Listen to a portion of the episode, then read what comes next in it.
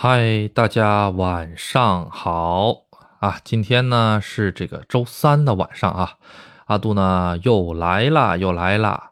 嗯呃，现在呢，阿杜是每周基本上是两次直播啊，一次是那个周三，然后另外一次呢是这个周六。哎，周六呢，目前为止是雷打不动的正常进行啊。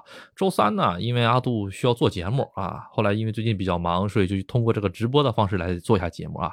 嗯，本期呢，呃，阿杜给大家讲一下子这个日本的，哎，这个，呃，怎么说呢？大久保公园附近的一些事情。哎，大久保公园是什么东西呢？哎，肯定有很多朋友现在已经开始比较这个激动了啊啊！阿杜呢，在正式开讲之前呢。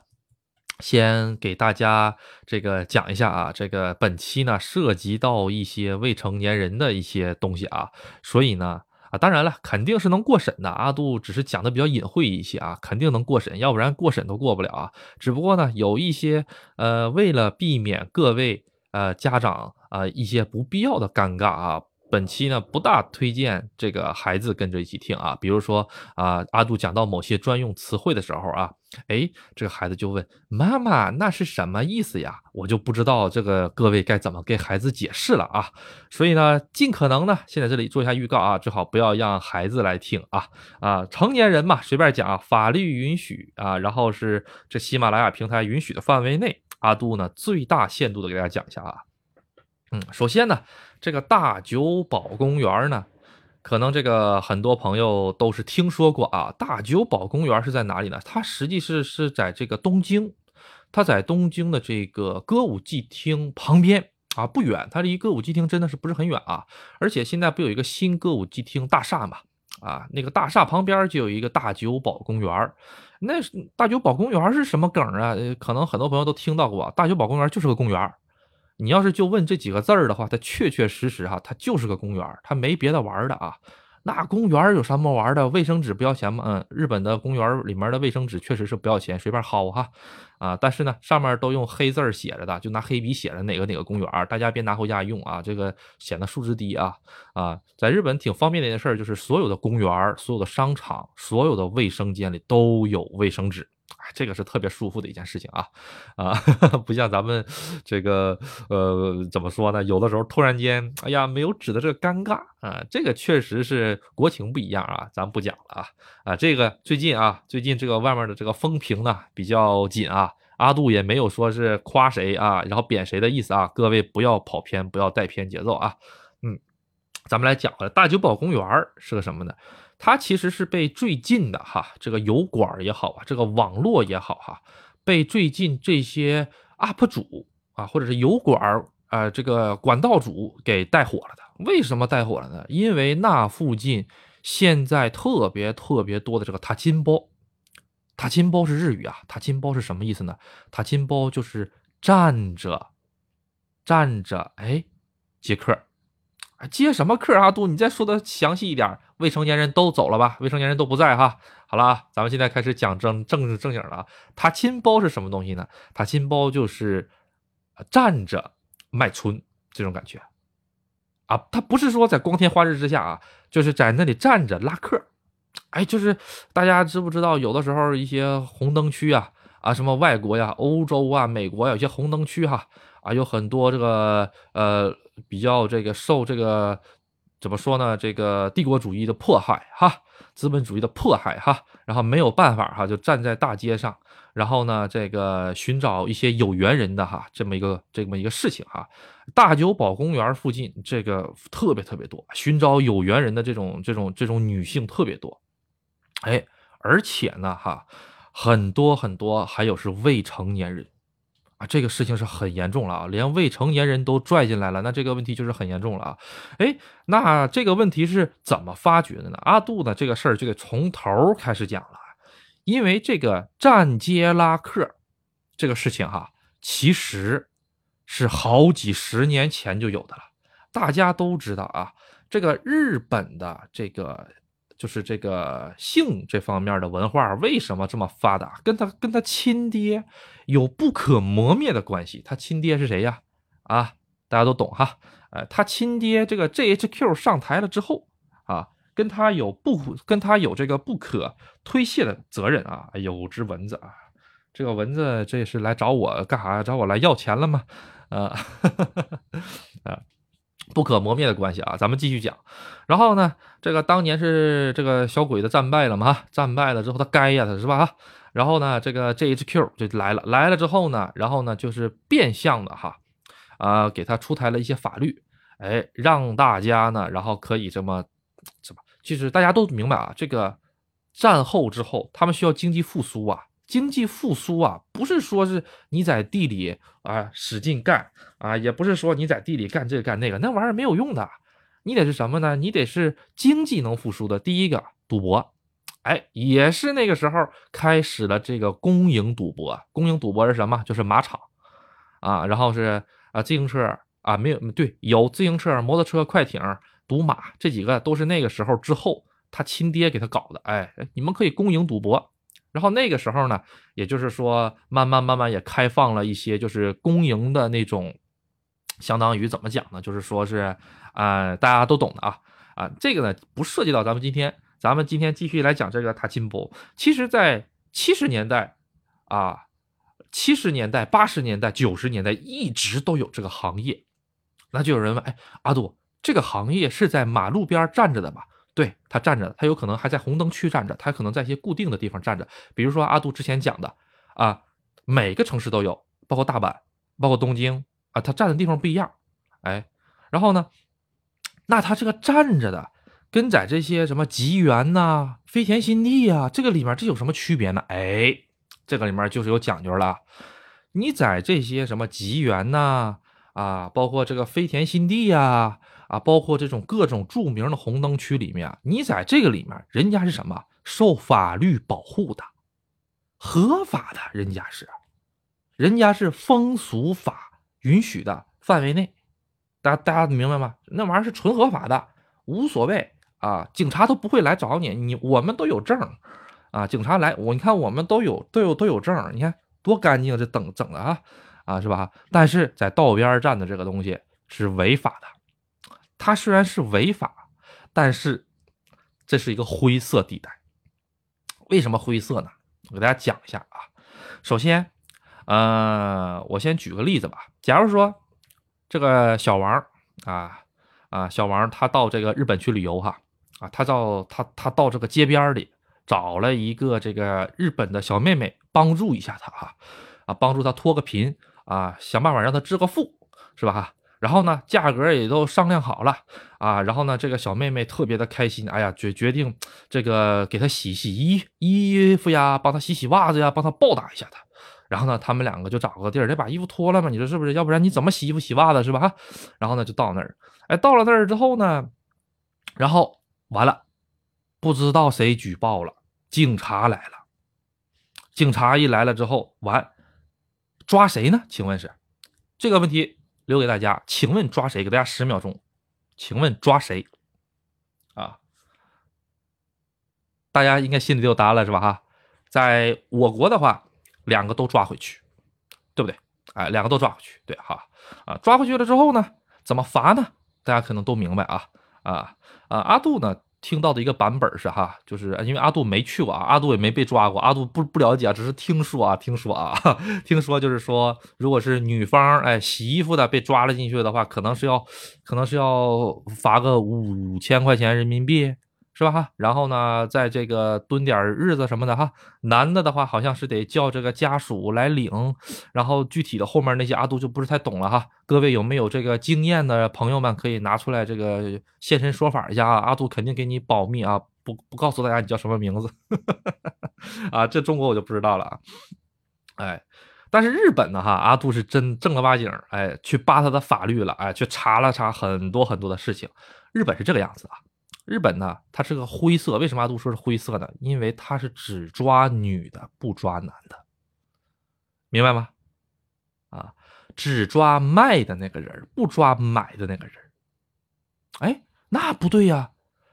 哎，那他这个是属于这个犯罪了吗？两个人按理说一个巴掌拍不响啊！哎，这就是日本啊。日本是这个样子啊，就是他如果哎，我去找了一个小妹妹，她帮我洗衣服，哎，她帮我这个呃搓搓澡什么玩意儿哈，这些行为违反了什么呢？违反了卖春防止法这个法律。卖春大家都懂啊，字面意思违反了这个法律啊。这个法律对于卖春者的这个处罚是什么呢？两年以下有期徒刑，哎，或者五万日元以下的罚金。哎，这是日本。但是如果你是组织啊，或者诱导或者胁迫，那就是三年以下十万以下的罚金。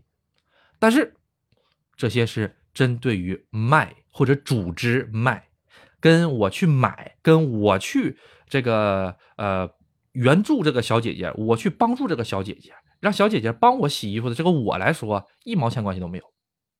大家明白吗？啊，不犯罪啊，不能这么说啊，犯罪了，但是不受处罚，是犯罪了，正儿八经是犯罪了，但是没有处罚，就是啊，阿 Sir 不好意思，我是不是犯罪了？对呀，你这个犯罪了。那我怎么办啊？你走吧，拜拜，啊？就这样，犯罪不处罚。然后日本现在也就针对于这个犯罪不处罚的这个事情，现在也公开的找过了很多这个律师也好啊，找过了很多国会议员也好，去跟他们讨论过这个事情。国会议员说，这个法。你想改的话，不是那么容易改的啊！阿杜也看了接相关的采访哈，那玩意儿就等于是说废话啊。这个法确实是这么个法，但是你要是想把这个法给它改的话，这个就需要我们开会讨论。开会讨论的话嘛，那这个事情就得从这个法的事情开始来讲了。那这个法为什么是这个法呢？哎，那就咱们得从为什么会有这个法开始讲。那咱们先讲一下这个法和这个法的区别在哪里哈？就总而言之全废话啊。然后呢，就是说等于是哎呃 无所谓。知道了吧？所以受害者这一方一直都是这个日本的这个年轻的一些女性。哎，那就有人说了，这玩意儿也没人逼着他干的，是吧？他为什么要干这玩意儿的？哎，这个东西哈，其实就是一个日本特有的一个东西吧。咱们中国可能也有，嗯，但是呢，呃，咱今天不拿中国来对比，哎，因为这个文化啊，国家的这个各个当都都不一样。咱就说日本，日本存在一个什么现象呢？哈，就是说。呃，牛郎大家都明白吧？哈，哎，牛郎是个什么东西？大家都都大家都懂啊，不是那个牛郎织女的牛郎啊，就是那个属于说是卖艺的啊。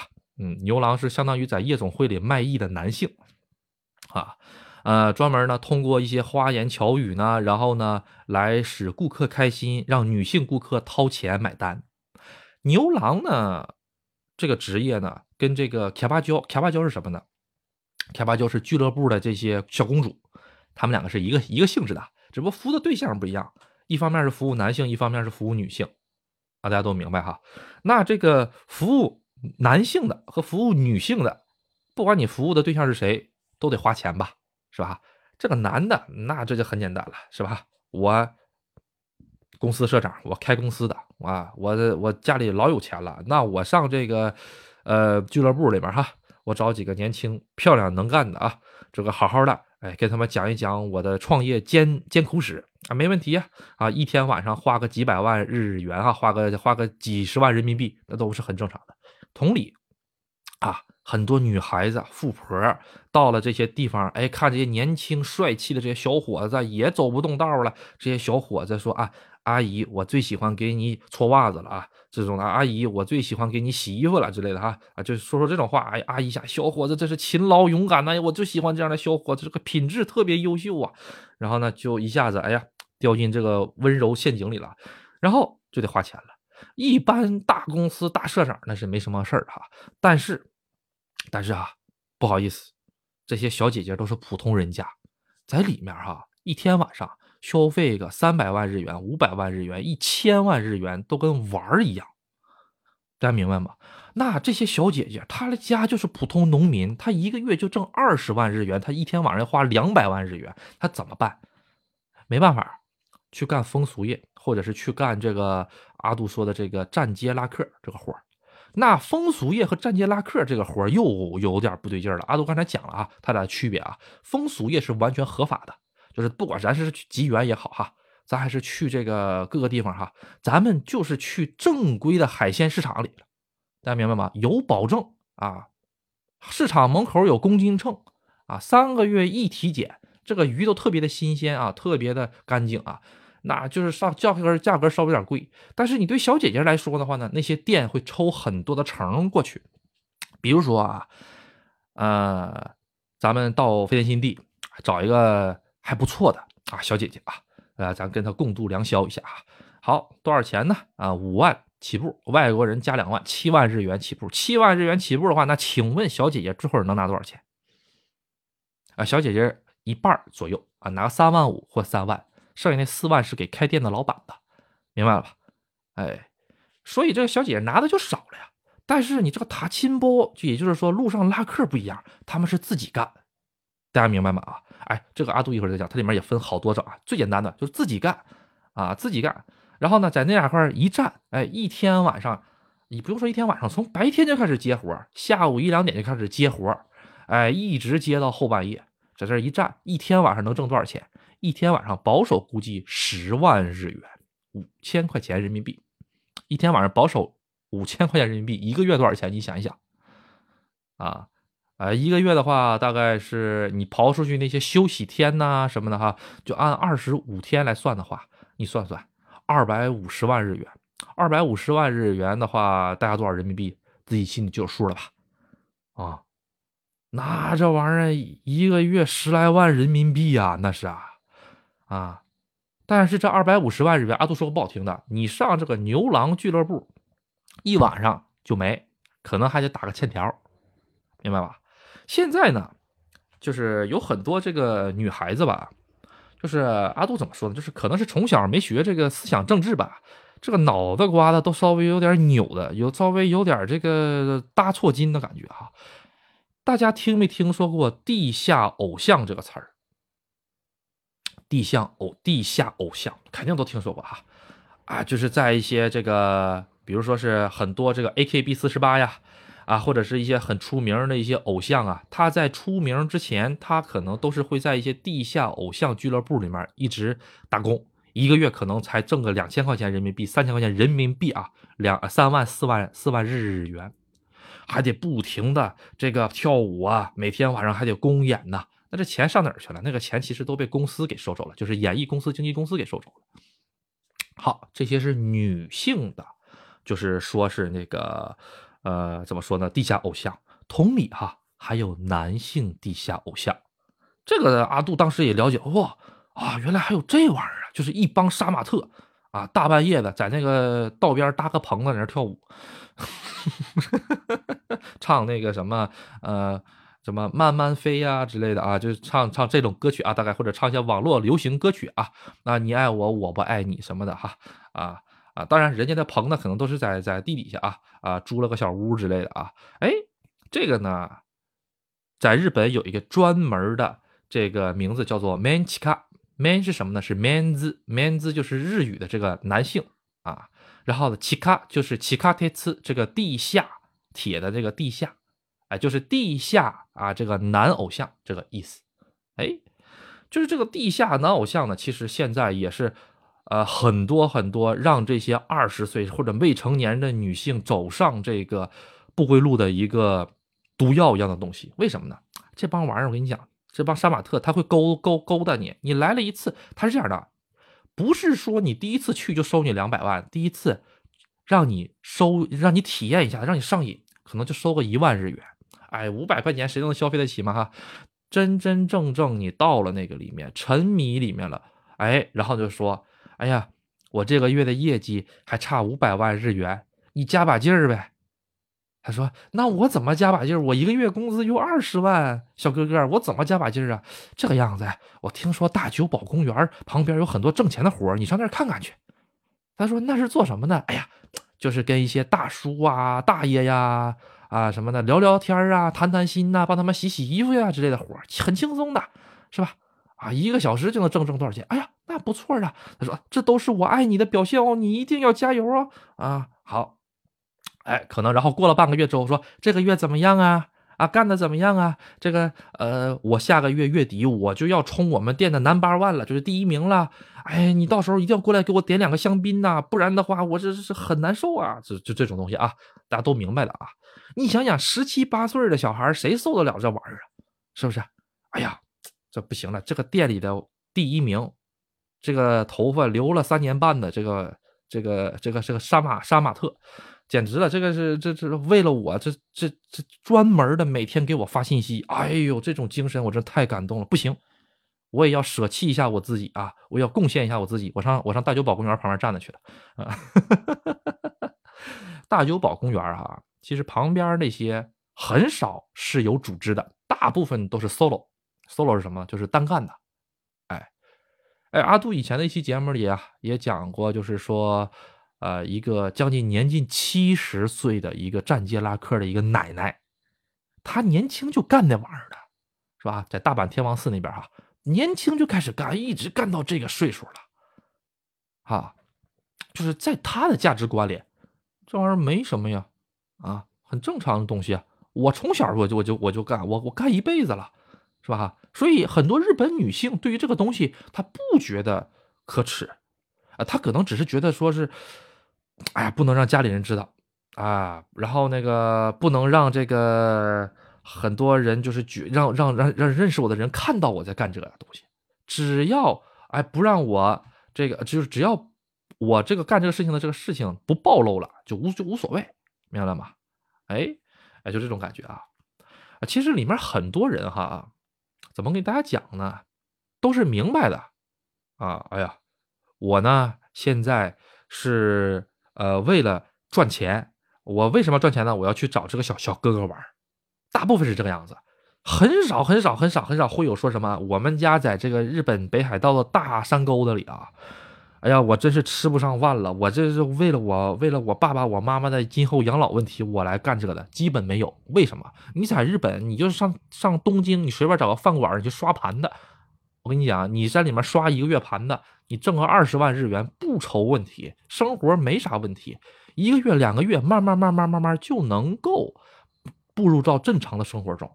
你就害怕这小哥哥，哎，或者这个夏杀马特来勾着你，哎，哎呀，小妹妹，哎呀。亲爱的，我这个月还差两百万日元，你来帮帮我吧，就害怕这样的，大家明白吧？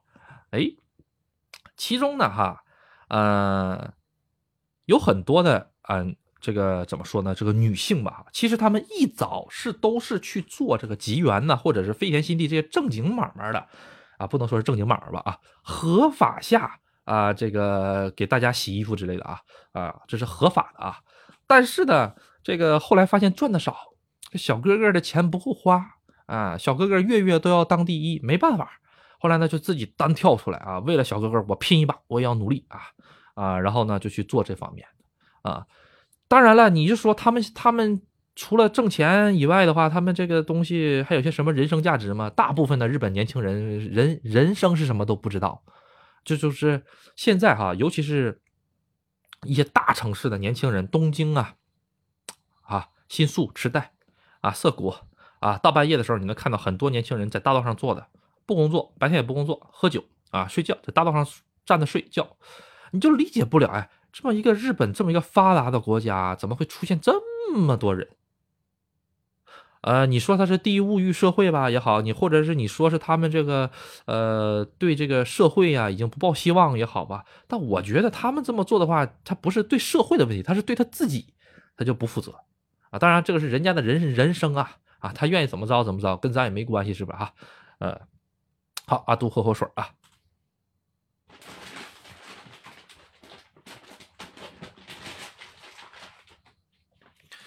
哎呀，来回答一下这个各位的问题啊，然后咱们继续来讲这个啊。啊，今天这麦怎么样？这麦没问题哈。最近喜马拉雅出了一个专门要讲麦的一个这个事情哈，还得专门出期节目来讲讲自己作为播客的这个历史啊，或者是一些见闻，那这个不错啊。然后阿杜准备也参加参加，嗯，看看啊，我们都是成年了，大胆的讲。对，阿杜几号出发？我是十二号出发。如果十二号晚上有哪位朋友在羽田机场的话，咱可以偶遇一下啊。我是十二号晚上到羽田机场，各位可以偶遇一下啊。啊，东京的羽田机场，嗯，然后再看一下啊，嗯，这个打扫个卫生也能赚钱呢，干嘛干那个？对呀，这个就这么说吧，你打扫卫生挣那个钱儿，他干两天就能挣打扫卫生一个月的钱。你想一想，要你你干不干？是吧？啊。然后看看啊，杀马特是的，是的，是的，那个奶奶叫玛丽吧？这个阿杜有点忘了啊，这个阿杜有点忘了。好，咱们继续讲回来啊，这个法律上的这个事情呢，哈，就是就是这么个问题啊。阿杜比较震惊的一点就是什么呢？就是说男性虽然犯罪了，但是没有相应的惩罚啊，就是你去找小姐姐玩，你属于犯罪，但是你没有惩罚，大家明白什么意思吧？哈。啊，那还定个啥犯罪呀，是吧？哈，啊，你定那玩意儿它有啥用啊？你说是吧？哈，你叫个犯罪，你这是哦，你你你你侮辱什么玩意儿呢？这是是吧？哈，呃，这个我觉得他脑回路有点问题，还有脑回路更有问题。我跟大家讲啊，阿杜啊啊，一看他这个法律怎么这么糟呢？阿杜就开始比较好奇日本的这个法律了。阿杜就开始哎，然后呢，看一看日本的法律的构成啊，包括日本的法律是怎么怎么样的哈，哎。就发现了一个很好玩的事情，给大家讲一个啊，日本哈，你剃头都有法律的，没听错啊，也不是阿杜胡吹啊，日本有一个叫做理发法，哎，理就是理发店，哎，理头发这个法律，还有一个法律叫美容法，理发法和美容法的区别在哪里？理发法是必须哎给人家剃头啊，削胡子啊。然后呢，或者是给人家弄个那个怎么说呢？把把这个头发给你剪短，最重要的是把头发变短，把胡子变短，改个造型，这个叫做理发法。但美容法是什么呢？美容法，比如说你接个头发，或者头发染个色，哎，这个属于是美容法。那阿杜，你这说什么玩意儿？我怎么听不懂啊？哎。大家可能很这个纳闷哈，日本它有两种东，就是你要是去剃头的话，在日本生活的朋友有朋友就就就会发现，日本有两种地方可以剃头，一个地方叫做美容室，对不对哈？一个叫做理发室，啊啊，不是一个叫美容院，一个叫理发室，哎，就想不懂这个美容院跟理发室有啥区别呢？哈，阿杜刚开始也不知道啊，阿杜觉得啊啊，是不是美容院比较贵呀？啊但是美容院也可以剃头啊，啊，那是不是理发室比较便宜啊？没有没有没有，理发室理个头发也五六千日元，好几百、三四百块钱人民币也有，还有还有还有五六百块钱剃个头的啊也有。那他俩的区别是什么呢？哎，这个就是关系到以前日本设定的这两个法律。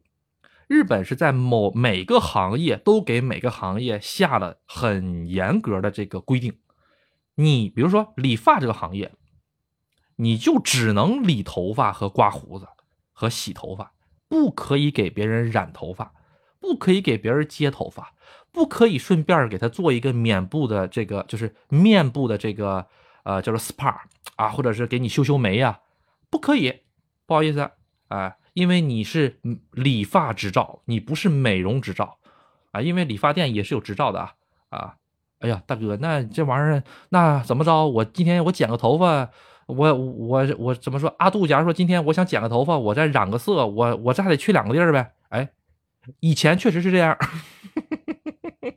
我当时看见这个法律，我当时都想笑，你知道吧？啊，怎么着？你给我剪了半拉之后，我这还得上隔壁这个地儿给我染个头发是吧？哈啊，哎，后来呢？这个是七几年的时候的法律，七几年的法律啊。后来在二零一五年，日本也反过来劲儿了，哎，是不对哈，这样搞的话有点有点不大对哈。后来二零一五年的时候，把这两个法律做了一下补充，也就是说，理头发的地方也可以染发，染发的地方也可以理头发，啊，稍微做了一下补充。所以现在大家去那些美容室是既可以剃头发，也可以染发，大家理解了吧？但是很多很多，比如说是呃比较老的一些地方啊，比如说这个我们这个居民区里就一个老头他自己在这开了一个这个呃理发室。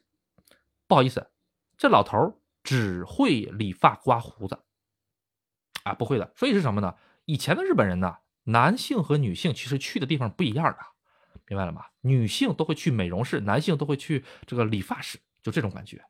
哎，这个事情阿杜真的很震惊，哇。这要是我一个男的，我想染个头发，因为古代呃不是古代啊，不好意思啊，就是说好几十年前的这个日本哈，好像对于男性就是染头发、烫卷这个还是比较少的啊。所以说七几年那会儿可能还没有还没有这么多事儿哈，所以他他们才出这么奇葩的法律。我也是真的是，哎呀，我都我都我脑袋我都大了，我跟你讲，真的是啊，这个事儿真的是挺震惊我的啊，嗯。但是现在呢，啊，可能很多在日本的。这个华人呢，包括在日本很长时间的朋友，哎，发现我现在在哪儿都可以，是吧？哈，对，因为现在是松了啊，没有没有这么多事儿。阿杜只是看法律的时候，查到了这么一个事情啊，哎，那咱们继续来讲一下日本这个法律还有很好玩的意思啊。还有个很好玩的是啥呢？就是说，记不记得阿杜以前给大家讲过防骗的那一期里，假如说我被我的这个同胞，或者是我被。这个弯弯，或者是我被哪里的人给诈骗了，我去报警。警察说他管不了。记不记得阿杜前说过这个事儿？阿杜今天查法律的时候，特意查了一下日本的法律。日本的法律啊，跟咱们这边稍微有一点点不一样啊。啊，当然国内法律我也不是很很懂啊。咱就讲，咱就讲日本啊啊，日本现在大的法律来说的话，就两个部分，一个叫做民法，一个叫刑法。民法是什么的？先说刑法吧。刑法是什么东西？刑法是跟国家、跟机关扯上关系的，都是刑法。比如说，你偷个电线杆子，电线杆子谁的？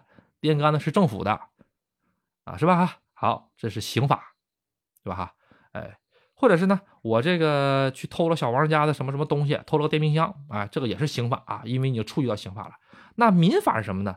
民法就相当于是我跟这个小王有金钱的这个。呃，怎么说呢？纠纷？那请问，小王说他跟我换钱，我把日元给他，他不给我，他不给了我，他就是他不给我人民币，这属不属于诈骗？不好意思，在日本不属于诈骗，这属于民事金钱纠纷，明白吧？这属于民事金钱纠纷，警察不能进入。哇，大哥，你开玩笑呢？那我这钱我怎么要回来呀？哎，你找律师打官司啊？找律师打官司啊？对啊，这跟警察没关系啊！你，哎哎，沙度这有点我理解不了啊！对，日本就是这个行政系统，他们这个东西跟咱们这儿不一样，大家明白吧？你咱这要是搞个诈骗，哇，那抓那警察叔叔特别给力，是不是哈？啊，这呃不好意思，嗯，我们帮不了你啊，你自己找律师，你自己收集证据，请你自己去上诉，谢谢。嗯，就这种感觉，这是民法跟刑法的问题，哎。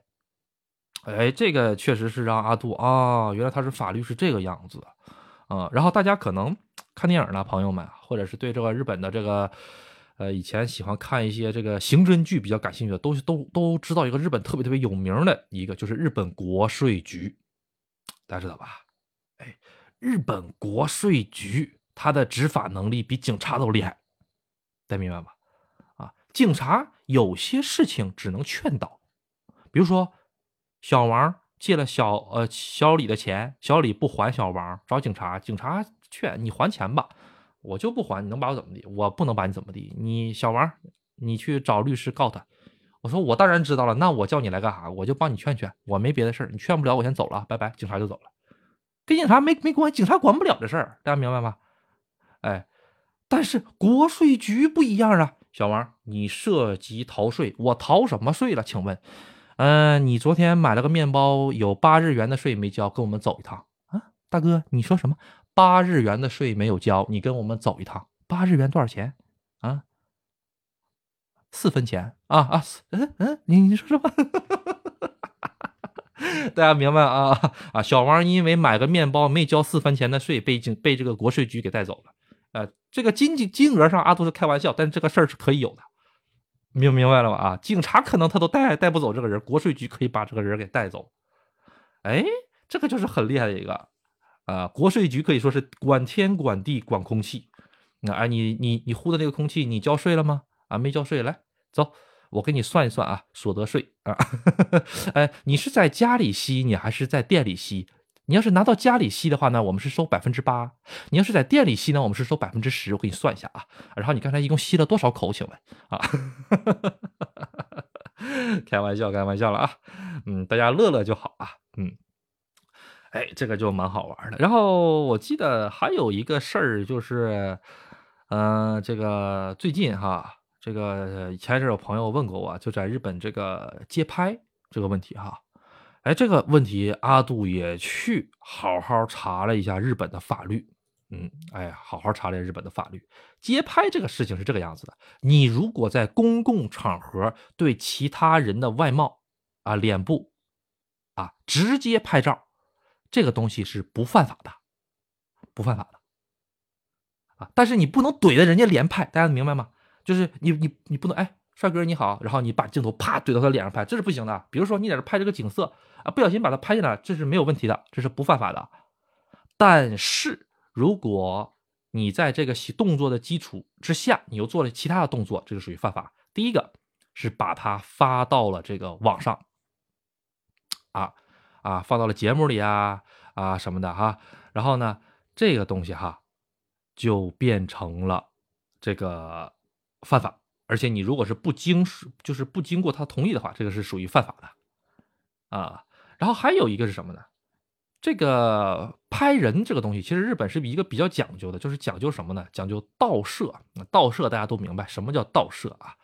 盗摄就是说，呃，我偷拍嘛，是吧？这个偷拍这个东西，日本是有一个比较粗俗易懂的一个方式。就是说，你只要是钻到衣服里的拍摄都是犯法的。大家简单吧，都懂吧？只要你这个摄像头进到衣服里了，都是犯法的。进到一些密闭空间内未取得这个空间所有人的这个许可，也都是属于犯法的行为。明白了吧？哎，这个我就不用讲了，什么卫生间呐，什么这个这个哈，这个大家都懂哈。哎，然后，嗯。假如说哈，你这个拍到的这个景色呀也好，拍到的这个景色里面有很多很多人啊，如果是这个脸部特征过于明显，你如果直接就拿出去用，那那个人可以是用这个，就是什么呢？就是呃，怎么说呢？就是相当于这个名誉损害罪呀啊之类的，然后来告你。这个里面也就分两层了，就是说，呃，拍摄这个东西可以。可以比较轻，也可以比较重。重的话，它可以构到刑法的名誉损害罪和侮辱罪；但是比较轻的话，就是这个，呃，肖像权的这个侵害。肖像权属于是民法，不是刑法。哎，民法跟刑法在日本里是差差很远的啊。也就是说，咱们平时如果是很很简单一个事儿，我跟大家讲，就是你如果是要办永住的话，你犯了，你犯的如果是刑法。你的永住可能就过不去，但是你如果犯的是民法，不一定可以过。哎，那阿杜是怎么回事呢？因为刑法你是损害了日本的机关，损害了日本的国家的利益，但是民法不一样。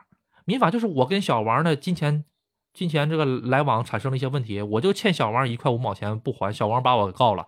你这虽然是违反民法的，但是跟跟你上不上永住没有太大关系，大家明白吧？但是最好是什么玩意儿都不都不要在。所以啊。有很多朋友，这个开车出了交通，就是在日本，比如说出了交通事故也好，或者是在日本这个超速了也好，这个事情就是有一个比较，呃，怎么说呢？比较，它有一个比较说道的东西了。阿杜给大家讲一下，什么说道啊？阿杜看见过很多人，就比如说是我正在申请永住的时候，完，我这一下子这个超速了，被被警察抓到的超速就比较麻烦了。被警察抓到了超速的超超速的话呢，它有几种类型。第一种类型就是看你给你开的这个单子啊，有的时候会给你开一个淡蓝色单子，淡蓝色的单子是最浅、最浅、最浅的。但是我给你开一个红色单子，那你基本就完蛋了。红色单子的话，那基本上就是属于犯罪啊，而不是违法啊。这个这个跟咱们中国也也好像是一样，什么治安处罚条例啊，什么这个这个哈，它也有轻有重。后来那个哥们儿是怎么的呢？那个哥们儿呢，就是。当时人家给他说发了超速这个事儿的时候，他就死活不签字儿，知道吗？他就不承认这个，他就说你这个机器有问题，你这个测量我这个超速的机器就有问题，我就不承认你。因为这哥们儿正好在那卡的永住呢，马上就要下来了。他这个事儿一上来的话，就比较麻烦啊，因为永住的话是要查你的犯罪记录的啊啊，他那个估计是要那个麻烦。后来他就赌，他怎么赌呢？他就说，因为是这样的。基本上，你如果不签字儿不同意的话，下一步就是去打官司，就是你要跟这个当地警察局去打打官司。打官司的话，基本上是百分之九十的这个不举证，不举证，呃，不不能说是不举证吧，就是说是不支持。什么叫不支持呢？就是说你们两个去打官司了，警察百分之九十不会支持啊，不是法院百分之九十不会支持警察行为，警察也知道他自己过不了啊，所以说你要是不签这个单子，哎呀，哎，算了吧，那就这个样了。后来呢，这个当地的法院啊，果真是撤了啊，就把这个案子给撤下去了。啊，就是其实这样的，你一旦打起来的官司的话，警察局没有那么那么多功夫给你给你搞这个，明白吗？后来这个哥们儿就是为了自己的永驻，花了三十万日元去专门请了个那个边沟系，就是这个律师，专门就给他打这个官司。这官司也挺厉害的，这个这个这个边沟系也挺厉害的，硬生生的给打撤销了，就是这 就是就是给给警察局输了。警察局说我们撤撤掉你这个了啊，什么都没有啊啊。我也我也我也不说我这个机器坏了啊，我也不说别的，我就是那个不罚你了，就这么个事儿。这会儿安全落地，那个哥们儿，他要是在这个节骨眼上，真的是就是说当时签字了，啪签个字儿就完了，真的签个字儿他就完了啊。所以说在日华人哈，在日华人哈，有的时候如果你觉得这个东西有问题，你可以不签字儿，可以不签字儿的。啊，阿杜第一次签字，那是我感觉可能也是被忽悠了吧？啊，就我那个小破车的，我还能跑那么快啊？我怎么我怎么不飞呢？你说你说是不是啊？呃，啊，但是当时确实是挺快的啊。哎，正好讲到这儿了，为什么我当时知道那个弯儿我我跑多快呢？我有怎么讲呢？日本哈，它有一个比较好，比较怎么讲呢？就是比较人性化的一点，也不能说人性化吧。就啊，对于阿杜来讲，比较好的一点就是什么呢？你在每个山区，你都能看到限速牌啊。当然，咱们这边也一样，全世界都一样，都能看得到啊啊。这个没有谁好谁坏啊。但是我在日本是这样的，因为阿杜经常会跑箱根，跑这个山口呃不是山中湖，山中湖和箱根全山路啊。大家等到到时候来了之后，坐一次大巴车，你就知道那车嚓嚓嚓，那个十八弯那上的那简直了。这个头文字 D 里面哈，当时他们从这个秋名山，秋名山的原型是在去是在这个长野县的一个叫立什么山的哈，不在我们这边。他当时就有一次是，呃，远征嘛，远征到了香根山这边，当时取景地是香根山这边，然后来这个挑战，就在我们香根山这边。啊，香根山的时候，你有大半夜的时候，你还能听见嗡，咋啦咋啦咋啦咋啦咋啦，嘟嘟嘟嘟嘟嘟嘟嘟，就是他们这他们这帮暴走族在那爬香根山呢啊，在那飘呢哈，那个轮胎印的一样的一样的啊啊！但是现在香根山上很多都有减速带了，减速带一多了之后吧，它这边的话就不好飘了，尤其是它会在这个发卡弯这边上这个减速带，发卡弯上上了减速带之后，就它一飘的时候哒哒哒哒哒哒哒哒就卡，它容易把那个减震给卡坏啊。哎，这讲哪儿了啊？就怎么又跑到发卡弯了哈？啊，好，阿杜呢跑山路的时候，就会很明显的感到，他这个牌子如果写的是四十，我跟你讲，我跑四十五的话，这个车就不好过，真的。哎，哎，我也不知道为，哎，他这个道，它这个弯儿，你之所以能拐过去，它是按照四十迈的这个速度给你设计的，大家明白吗？你如果跑五十迈，你百分百撞山或者撞旁边。呃，因为这个事情哈，阿杜一直开山路，一直开山路。啊，阿杜拿本的第一天，我就上了香根山，啊，然后我我们那边全山路，就这么跟你讲，我们那边四条道啊，往北走是哪里呢？是这个山中湖啊，河口湖，往往南走是香根山，往左走是东京吧？但是东京得过二四六国道，二四六国道，我们玉电厂到这个呃到哪里？到秦野这一段全都是山路，啊。然后呢，唯一一段还不错的道就是说从我们到这个海边的那条啊，就是西西边的那那那条道啊，就那条道还好，剩下那三条道全山路啊。山路是什么意思？大家就是，呃，可能很多生活在南方的或者平原的朋友呢，理解不了山路啊，就是真的很陡很陡，而且那个弯特别急，车和车有的时候拐大弯的时候都能擦到的这种感觉啊。所以阿杜觉得他这个限速设计的是真的很有意义。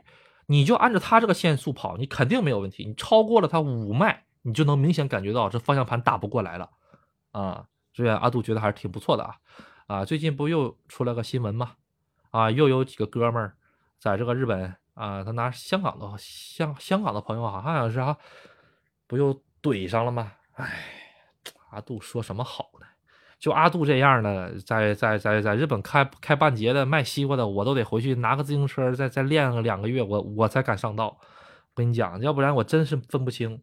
而且最近吧，可能是也快回去了哈。我我我现在在这个国内开车的时候，有的时候突然间转到小路上，小路上的时候它没有这个画线嘛，地上没有画，是画那个往哪儿走箭头。我突然间我就懵，我那一瞬间我就懵，我是该往哪儿走？然后我得赶紧看路牌啊，这个路牌是背着我的啊，那我知道了啊，这个是反方向啊，这个会有会有这个问题，对。所以大家千万不要这个以身试险啊！这个东西真出了事儿之后，而且我跟你大家说个实实在在的啊啊！日本这个盒子车真不怎么地啊，这个这个一撞就报废啊，一撞就报废啊！而且日本很多 K car 轻型自动车都没安全气囊，大家明白吗？太便宜了，尤其是一些老的车都没有安全气囊。哎，不光车梗儿啊，里面这个人哎。也这个提前去搞这个修仙之旅了，嗯，好，咱们接下来是这个网友提问问答时间，各位有什么问题吗？可以问一问啊。嗯，阿杜的粉丝刚好四八八八，哎呀，这个阿杜不精哈，这个粉丝涨太慢了啊，但也但也还好，我觉得，因为你要那么多粉丝也没有什么意义吧，是吧哈？主要还是懂阿杜、喜欢阿杜的、支持阿杜就够了。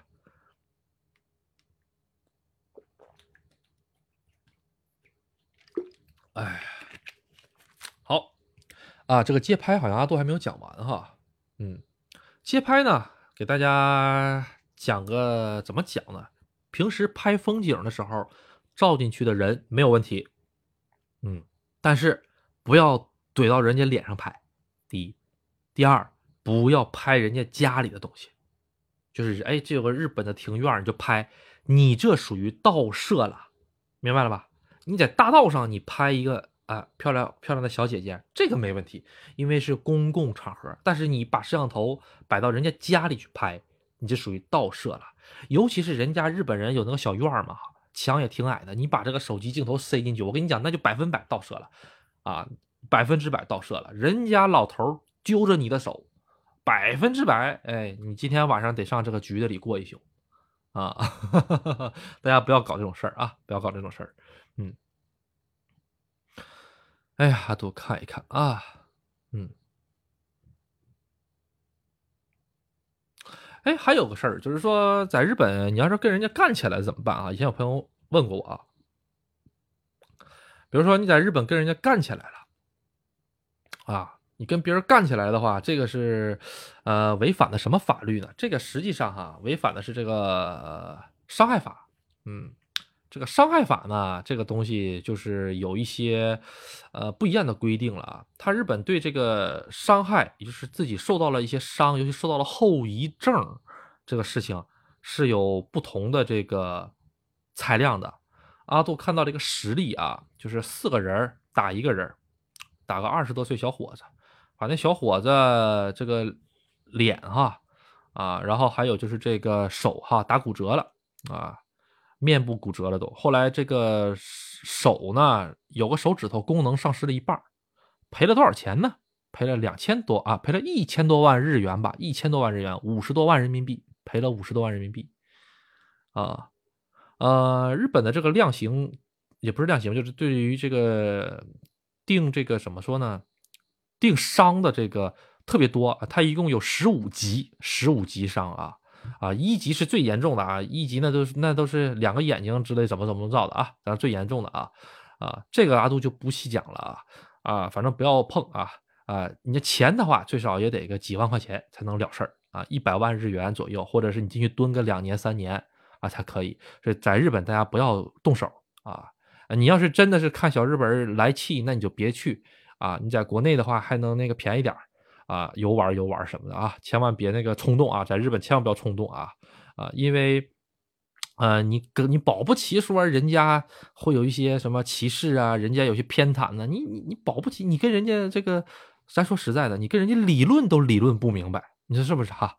哎，好，这方面就到这边啊，咱就不讲太多，嗯嗯，哎呀，然后有一个。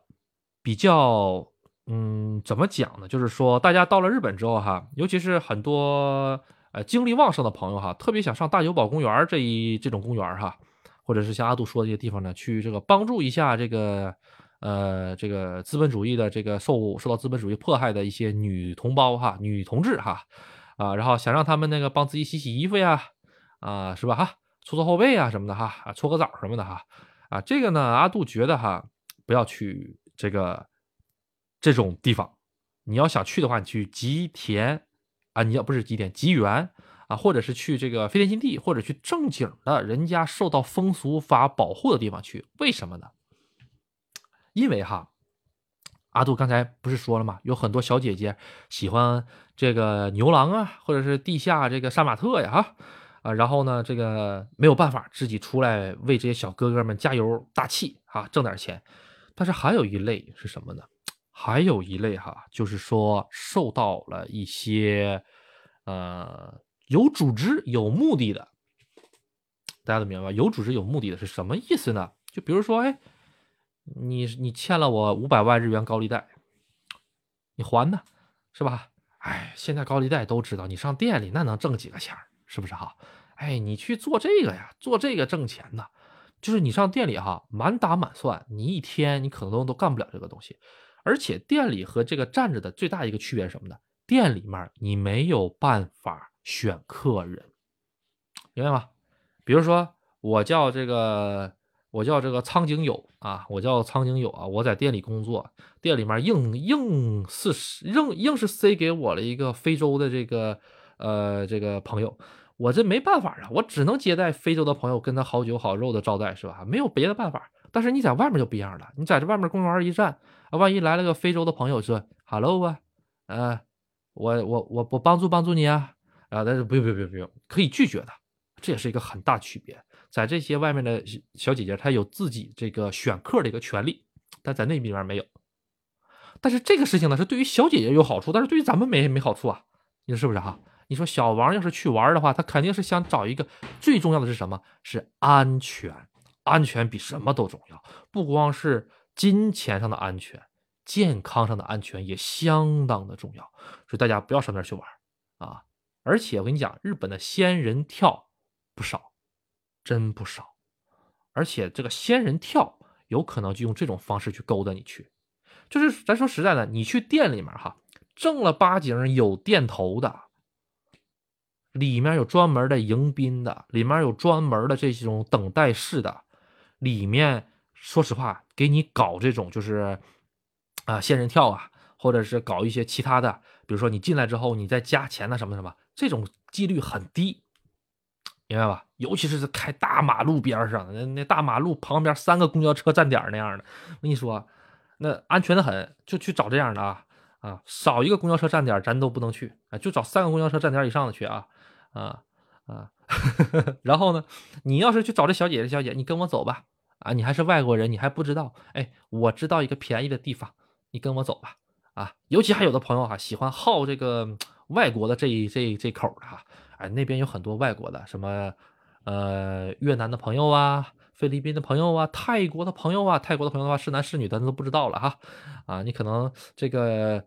呃，帮助了老半天，没想到帮助了一位猛男哈，这都是有可能的啊啊啊！你然后给你带到了一个小小的出租屋里，黢黑黢黑的。你一进去之后，三五大汉给你绑住了，然后突然间拿出手机，然后呢翻译成中文，把你的这个护照啪啪啪拍照，把你啪拍照，然后用中文就拿这个手机用中文翻译给你，给你说啊，你要是这个不给钱的话，我就把你这些照片发给你的家人。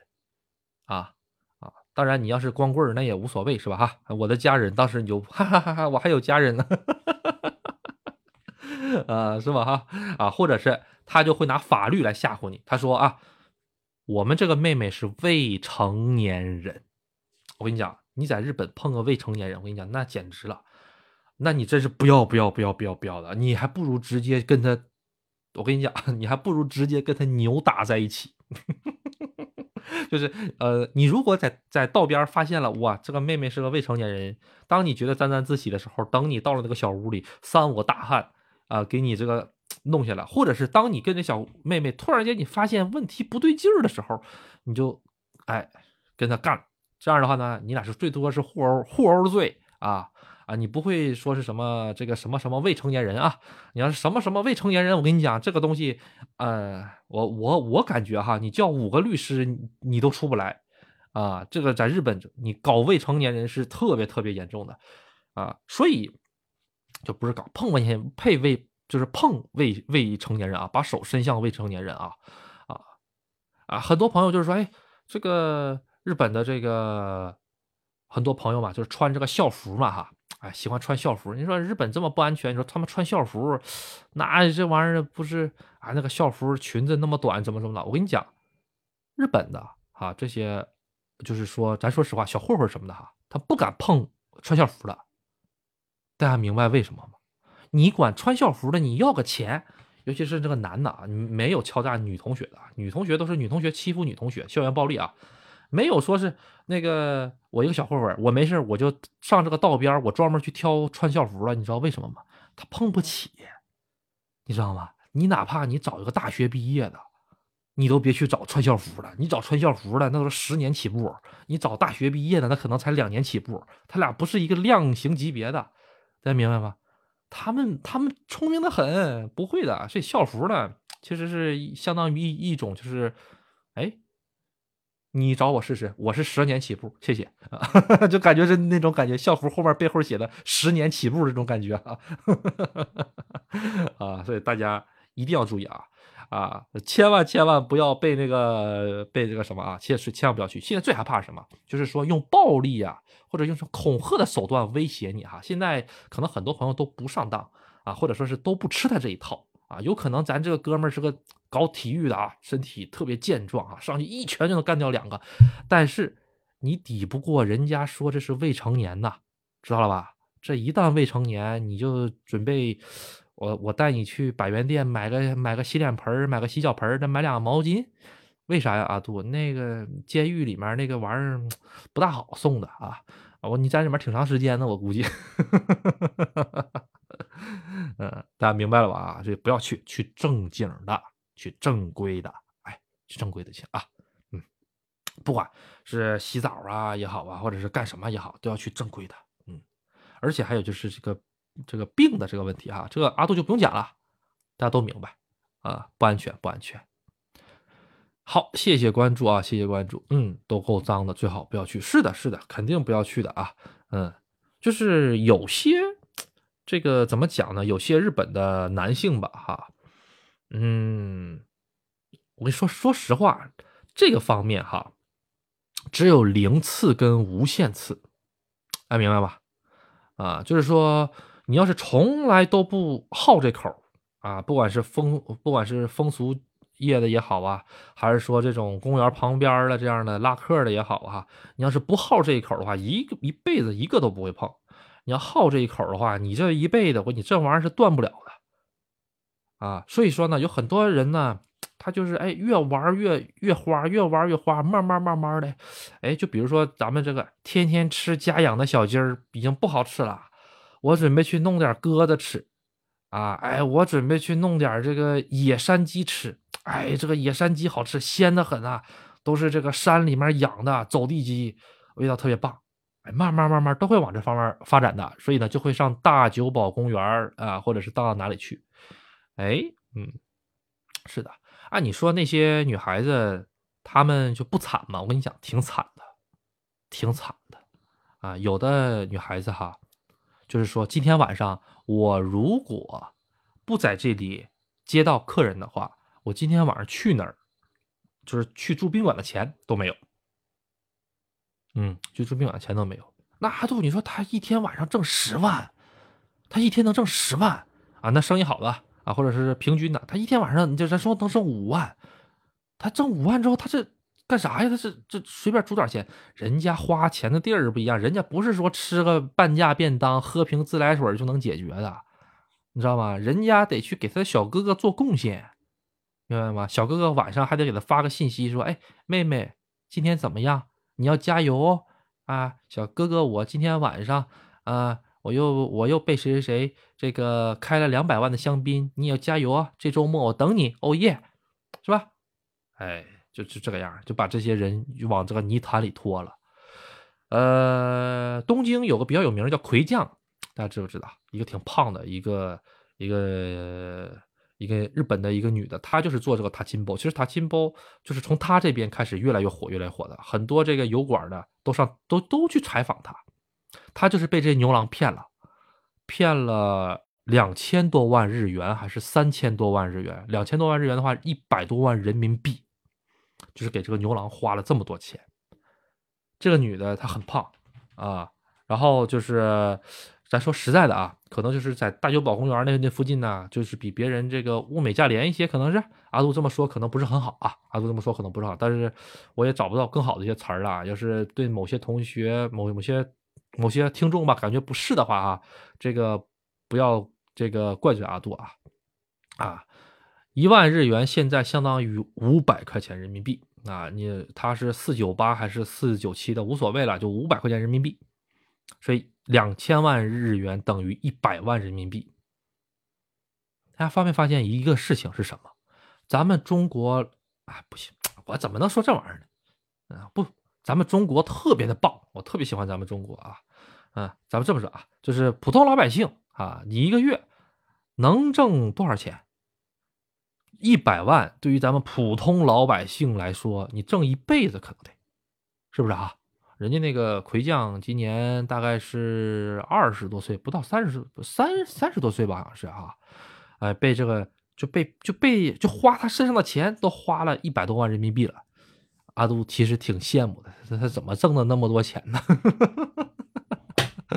啊，这个确实是挺羡慕他的，嗯。嗯对对对，呃，我看那个视频，觉得魁将脑子有点问题啊，也就是那样不理智的人才会被杀马特骗，不是的，不是的，呃，他是那之后好像变得不大不大那个什么的了，啊，然后其实哈，我看了一个比较什么那个东京电视台的采访，还有很多电视台的采访，还有很多这个油管的一些博主的采访，其实这些被采访的这些。呃，站街的女同志吧，她们智商都挺正常的，嗯，智商正正常的，只能说是价值观的问题，呃，价值观的问题。他们也都明白，呃，这个玩意儿不能做一辈子。他们，呃，那个记记者当时问他说：“这个东西你能做一辈子吗？”他说：“我不能做一辈子，我只能年轻的时候做。”那他就说：“那你要是有钱了的话，你想跟这些小哥哥们结婚吗？不结婚。”我不，我不跟他们结婚。那请问这小哥哥对于你来说是怎样的一个存在？兴趣爱好、心灵归宿、兴趣爱好，但是并不是爱人。大家明白吗？就是说，日本有很多原生家庭。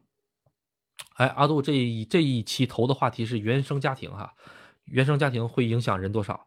这个原生家庭，它会影响人，是影响一辈子的。啊，很多朋友都都不服啊！我要靠后天努力，这个是没有的啊。包括你的啊自尊、自卑啊、自信啊，还有就是很多交沟、呃交涉、沟通能力，这些都是从小跟你原生家庭有相当大的关系。大家明白吧？你看局长的儿子、市长的儿子、省长的儿子啊，哪个说话这个唯唯诺诺的？哪个说话点头哈腰的？没有。那请问他们这一辈子？你说，他要是真的不是遇到什么大坎大劫，人家不不不可能变成啊唯唯诺诺呀，这这种感觉，这个就是原生家庭就能影响他们一辈子的东西啊。所以说，日本很多原生家庭会真的真的真的真的是怎么说呢？也不能说残害吧，也不能说迫害吧，就跟这个有点类似的啊。因为日本的这单亲家庭原因，大家明白吧？啊，第一点啊，第二点就是说很多的这个。嗯，孩子父母早早离婚，啊，单亲家庭，啊，早早的离婚，啊，而且日本很多人就是说不结婚，或者是什么呢？很多人就是他的妈妈就是单亲妈妈，明白吗？然后他也当单亲妈妈，明白吗？就是说我妈妈就单亲妈妈，我当单亲妈妈很正常啊。但是这个事情从他的家庭而言，他觉得是正常，但是从整个社会而言不正常，明白吗？呃，咱们咱们这个呃，可能是社会观念的问题啊。咱们以为的一个社会是爸爸妈妈、孩子三口之家是一个正常的家庭，或者是普通的家庭。凡是少了一个爸爸或者少了一个妈妈的话，咱们都觉得这个家庭会有些遗憾，对不对？咱们中国人的这个思想啊，咱们老百姓普通的这个思想。但在日本，爸爸和我、妈妈和我两个人很正常，没有什么呀。哦，那你跟他讲。你这不对呀！按理说都得三个人才能过，没有啊？你看我妈妈年纪轻轻就生的我，不会活得好好的吗？啊，是吧？我妈妈的妹妹也是单亲家庭，也没事啊，是吧？他这个从观念上来讲，哎，他们是觉得哎这个样子 OK，啊，他是觉得这样子就 OK。但是从经济上来讲，这样子一点不 OK 啊！单亲家庭的压力多大呀？啊，是吧？嗯，所以这个确实是给他们造成了很多，嗯，而且大家知不知道那个手提箱手提箱女孩大家肯定知道哈，手提箱女孩啊，抖音啊啊什么各个大这个视频的呃博主哈，全部都报道过哈，什么手提箱女孩的东京啊，拎个手提箱，人家不是说刚坐车去这个回家，也不是说是准备去上学，准备搬家什么，人家天天就是。靠那玩意儿吃饭的，手提箱里装的什么玩意儿？有的时候是空的，有的时候呢就装当天的换洗衣服，有的时候里面就装了一点点的这个呃生活用品，这可能就是他全部的家当。大家明白吗？那他还没有爸爸妈妈吗？有，有爸爸妈妈，爸爸妈妈不管他吗？啊，有可能是不管他啊。日本有日本就是对于这种。就是怎么讲呢？就是说，人和人的距离感这一方面，包括就是说我我要对你负责任，怎么样才叫负责任？我要对你负多大的责任？就是子女和父母之间的这个关系，我要对你对我要对你负多大的责任？怎样的责任？这个跟咱们这边是有很大的界限。比如说，阿杜讲个简单的例子，山东啊，山东啊，你说我在山东，我结婚，我生个孩子，我要生了儿子的话。我现在从他出生那一刻起，我就得开始给他攒钱买房子，对不对？山东的朋友们都知道哈，啊，为什么呢？你在山东没有房子结不了婚，甭管是什么房子，你现在有个房子啊，是不是啊？但日本没有这个问题，没有这个压力，没有这个顾虑，啊，对孩子到哪里呢？啊，咱们继续讲。这个孩子长大了之后，我得让他上好学校，哎，我得让他上好高中，我得让他上好大学。大学毕了业之后，哎，你找个工作吧，找不好算了，你回家吧。我给你爸爸托了人啊，上这个呃，这个这这你爸爸的朋友，这个好大哥家那个烤串店里给你找了个服务员的工作啊，去那儿干吧。你看还得工作都得爸爸妈妈来操心。咱们咱们这一代就是，呃，怎么说呢？呃，我身边反正是蛮蛮蛮多这种类型的人啊，不知道其他朋友是怎么样的啊。好，这个都到这一代了，然后呢，孩孩子的结了婚，哎，从结婚开始就开始张罗，哎呀，这个你这个被子你得这么买，哎呀，你这个车，哎呀，就是男方嘛，男方孩子家庭操的心特别多，然后生了孩子，哎，生孙子了，哎呀，那这个孙子我得带呀，是吧？哎呀，这个就是好一辈子。就是说，父母这一辈子基本上是给孩子铺路，铺完路了之后再给孩子当帮手，哎，当不了帮手之后再给孩子当保姆，就这一辈子。日本不一样啊，那日本，我跟你讲，到了十八岁，你是不是学习的料？你不是学习的料，好，该咋咋地，自己自己上社会上混去，啊，跟我们家没关系了，不好意思，跟我们家没关系了，啊，然后说，那个你想上大学是吧？你想上大学是吧？那你确定？你能上得了大学是吧？没问题。好啊，作为爸爸妈妈啊，我要做日本爸爸妈妈的楷模，我送你上大学。我学费一年一百多万学费啊，四年啊四百多万日元，顶上你爹一年的工资了。我咱们今天开始就不吃肉啊啊，或者吃美国猪啊，吃美国牛啊，我们就想办法给你供上上大学。好，大学一毕业之后，哎，你就该干啥干啥了，跟家就没关系了。学费我们掏，生活费第一年我就给你一百万日元，五万块钱人民币，你自己出去闯，剩下的你能活能死跟我没关系，学费我给你掏，就就就到这儿了。这这普通家庭啊，你别说是什么啊，丰田董事长他孙子啊那样的，那你那你不能跟那样的比啊，人家那一出生那就是准备接手家庭家庭企业的啊，那种不能比啊，这普通家庭。哈杜刚才说那个都是普通家庭里面算是比较好的了，那还有更完蛋的，我跟你讲啊，哎，这更完蛋的，我跟你讲，只有更惨，没有最惨啊，所以说真的，哎，那爷爷奶奶，你说在日本爷爷奶奶去看个。去看个孙子干啥呀？我凭什么给你看？我把你拉扯大我都不容易了啊！六十岁之后是我的人生，我可不看啊！明白吗？嗯，这种感觉。嗯，好，阿杜休息一下啊。杜兄是下个月去电厂，对我是下个月去电厂。嗯，然后呃，各位朋友呢？如果这个下个月开始，下个月阿杜估计还得适应适应哈，我还得蹬自行车蹬两圈呢，我还得适应适应这个左右调向呢，我还调不过来现在啊。然后调过来了之后呢，我准备这个自己这个呃，然后嗯买台车。然后呢，各位如果是这个在富在富士山周围啊，在香根呐、玉电厂啊，哈，这个伊豆啊啊，想去这边玩的朋友们，到时候可以来找阿杜啊。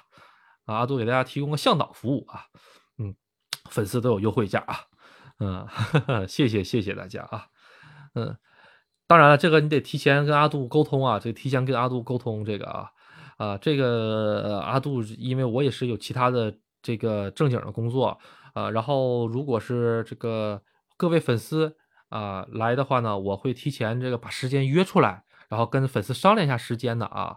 啊，因为阿杜不是专门做那那方面的，阿阿杜阿杜只是说可以为粉丝提供这项服务，啊啊有偿服务啊，不好意思，因为阿杜也不是开那个慈善的啊，大家多多理解，多多理解啊，就成本价，成本价。嗯，直播的话大概会回去吧，啊，回去了之后的话就会开，回去了之后我还得，其实啊，给大家讲一讲吧，回日本了之后很多事儿，首先我得去弄个电话卡，哎，弄个电话卡。弄个电话卡这个事儿吧，我就得先上市一所去登记，啊，就是先上市一所，上我们市政府跟大家说，哎，跟这个我们市长说，阿杜我回来了，啊，这个给我这个在留卡后面卡个章，啪，哎，阿杜回来了，签到一下子。回来了之后呢，我得上银行去解封一下我的账户，因为这个人不在日本吧，这个而且是这个在留期限一过的话，他这个账户就会被封掉。明白吗？他现在这个日本的银行管的老严了，就害怕这个没事儿洗这个洗那个的哈，是管特别严啊。然后呢，这个把这个账户重新开通，开通的话是需要在留卡的啊。然后把这账户开通了之后啊，都去办电话卡，办完电话卡了之后啊，都看一看啊，到时候搞直播呀还是什么的啊，嗯，双直播会的，双直播的话就是以后会这个怎么讲呢？就是说喜马拉雅。和这个视频这方面，咱们会一起直播。呃，阿杜有口就在这个抖音呐平台，然后跟大家一起这种口述直播。又要重招一遍罪吗？倒没有。嗯，最近也是，哎，我很多朋友哈，啊，日本朋友也有，中国朋友也有，就问，哎，阿杜要回日本了，兴奋吗？不兴奋，一点一点不兴奋。嗯，那阿杜你为啥不兴奋呢？就就是该面对什么玩意儿，我都一清二楚了。就是我晚上哈，我就我就做梦啊，因为我因为我到日本的那个地点我已经找好了啊，我到日本的地点都已经知道那个门牌号我都已经知道了，然后我就门牌号我一查啊，那个地方我知道，然后呢，我晚上就开始闭眼睛，我就开始想啊，从那个从我到日本的那个新家怎么到超市，怎么到我们市一所，怎么到邮局，这个路全都在阿杜的脑子里。啊啊，这么走，这么走啊，这么走，这么走走，对，啊，怎么讲呢？算是打开一个新的副本呃，并没有说是特别的激动吧，嗯，只是说一些新的挑战和一些未知的挑战，但是，呃，毕竟什么都经历过了，啊，没有那么，没有那没有那种新鲜感了，大家明白吧？就是以前哈。每走到一条陌生的道路的时候，都会对前方道路有什么好东西啊，或者有什么好玩的事情啊，都会有些新鲜感。现在就是啊，这个路口走五米，前面一个自动贩卖机啊，左拐一个老大爷啊，天天带个狗在这遛弯儿啊，这种事情都比较知道了啊。再次邀请大家到玉电厂来玩啊，到玉电厂来玩阿杜喝口水。嗯，给大家在这个讲一下这个进群啊，欢迎各位这个进阿杜的群啊。嗯，这个呃，如果大家想进阿杜群的话呢，可以加阿杜啊，就是微信号是 uc 零二零五小写的 uc 啊，然后零二零五。嗯，谢谢大家。好比高手回到新手村，对，就这种感觉，就是什么都知道，就是嗯，你就是像我我跟你。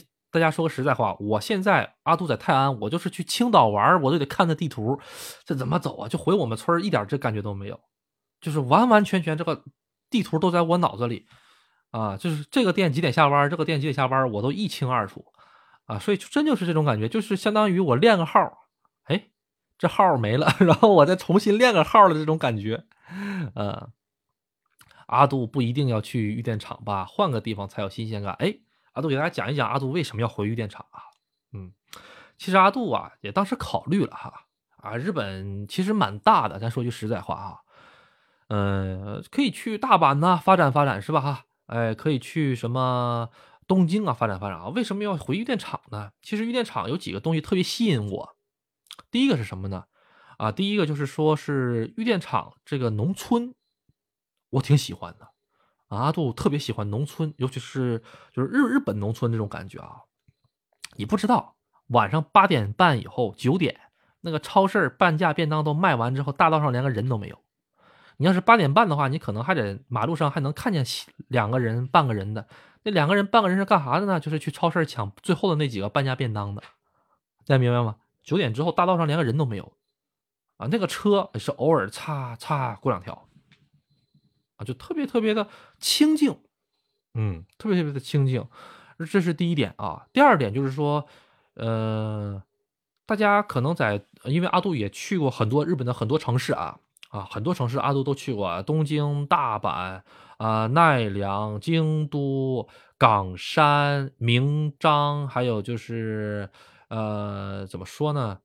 整个本州岛吧，本州岛的很多地方阿杜都去过。嗯，长野县呢，很多地方，呃，包括东京的周围，我也都去过。但是给阿杜的感觉是什么呢？就是说，嗯，阿杜比较喜欢有山的地方。嗯，就是包括，哎，我也不知道为什么哈。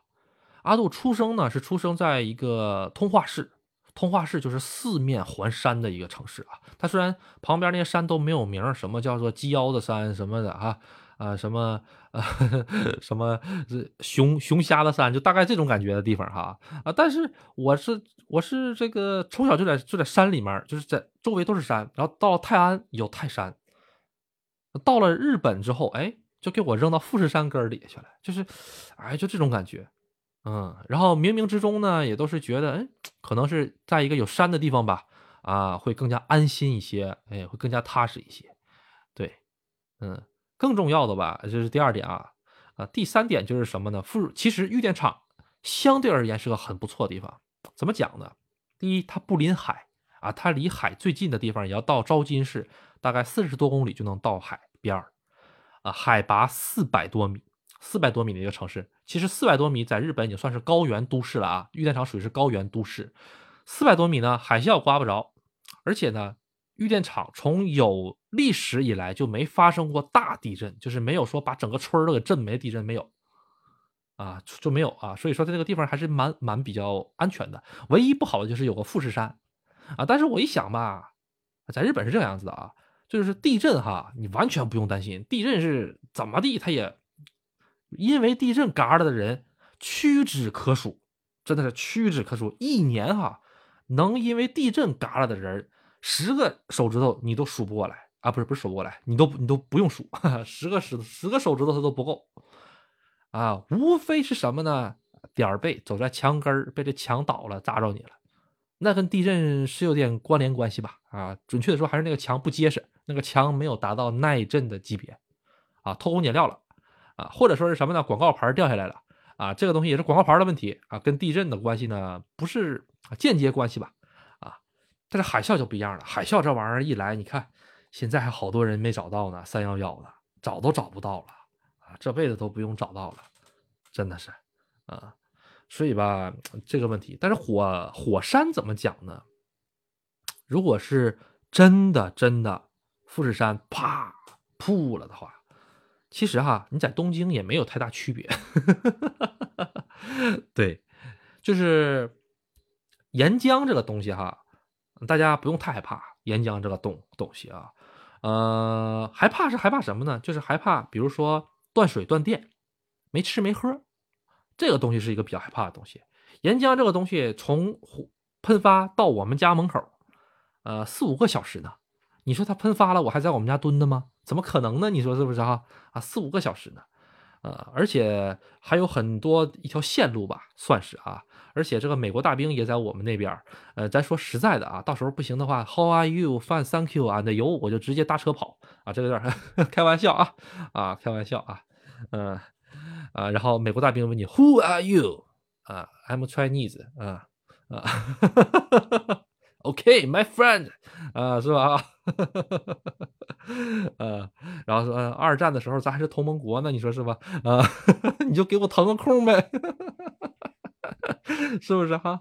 呃，OK，no problem，就然后你就上上去了啊，开玩笑，开玩笑啊，纯属这个节目效果啊，大家不要不要介意啊，嗯，对，然后其实这个火山这个东西真来了之后，东京圈也是受到很大很大很大这个呃怎么说呢，很大很大的这个干扰吧，呃。飞机就飞不了了，呃，然后这个车也走不了了，因为这个火山灰一落下来了之后的话，特别滑，火山灰特别滑的，车也走不了了。所以到时候这个东西其实自求多福吧，我认为是哈，我认为是自求多福的一个东西啊。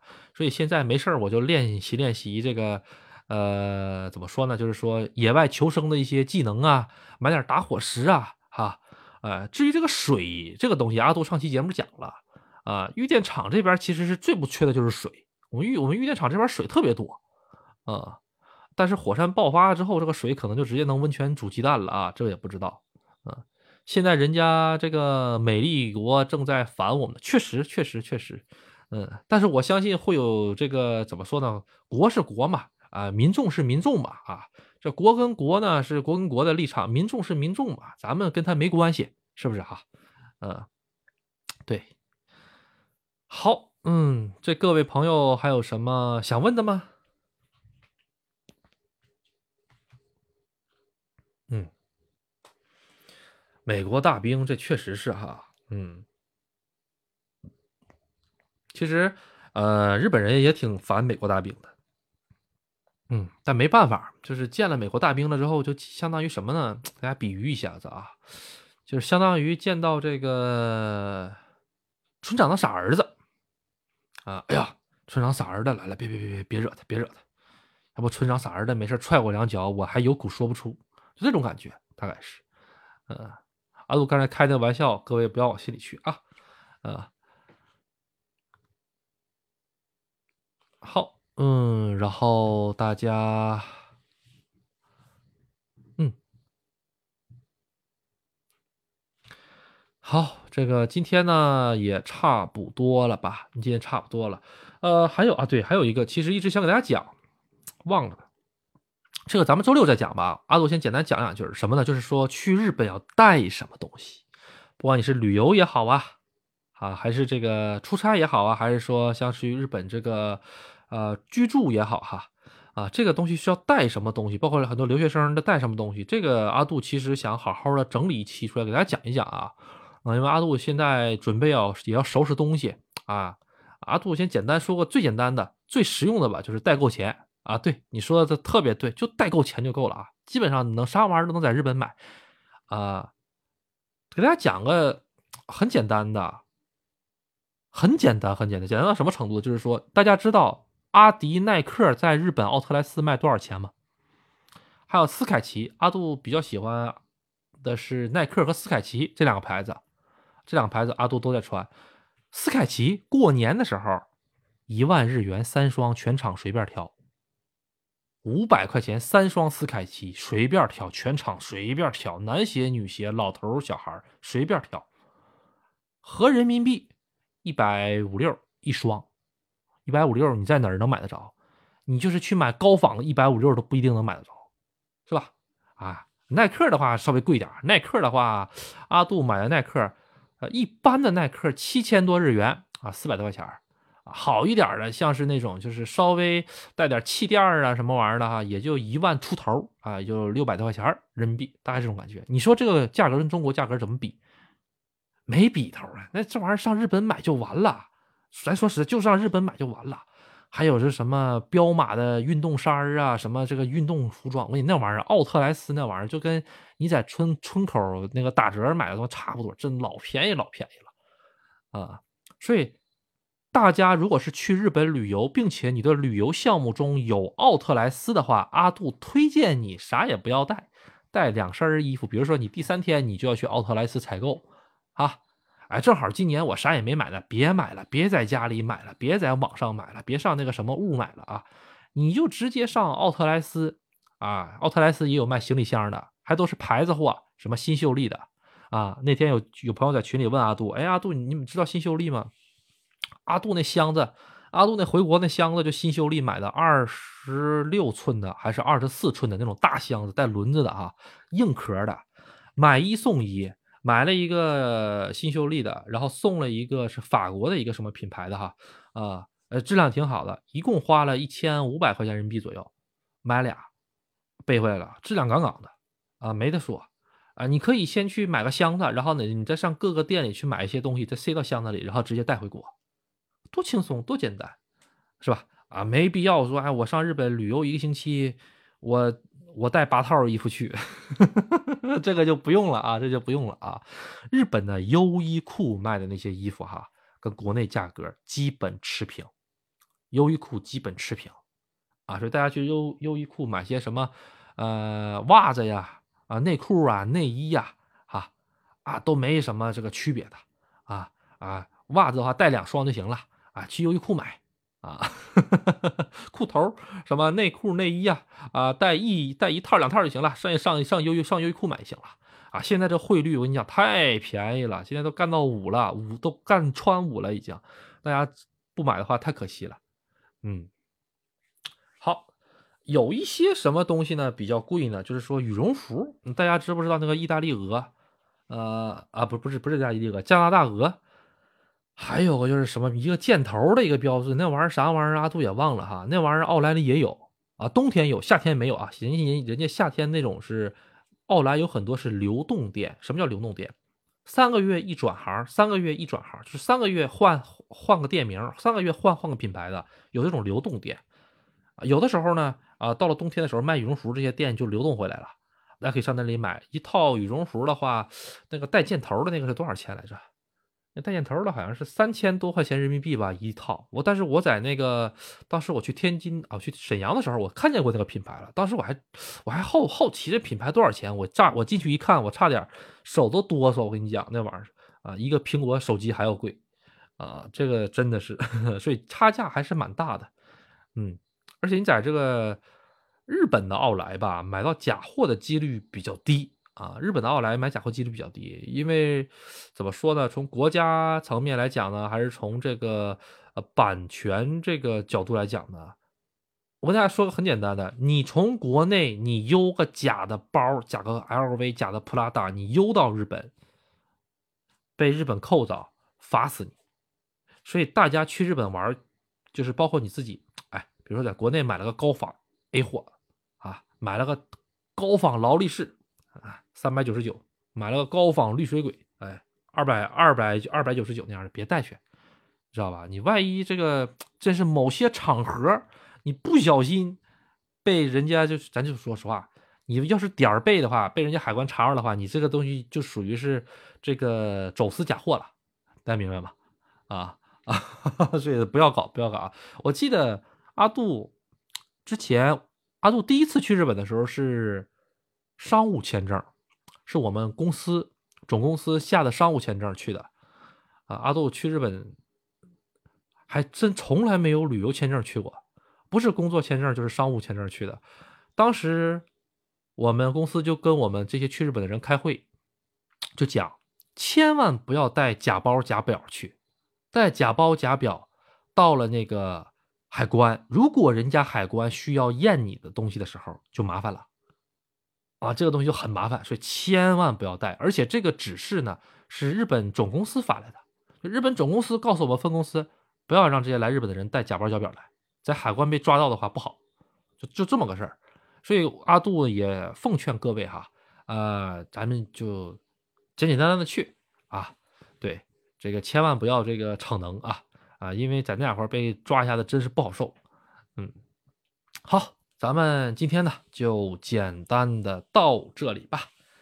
嗯，好，各位，拜拜，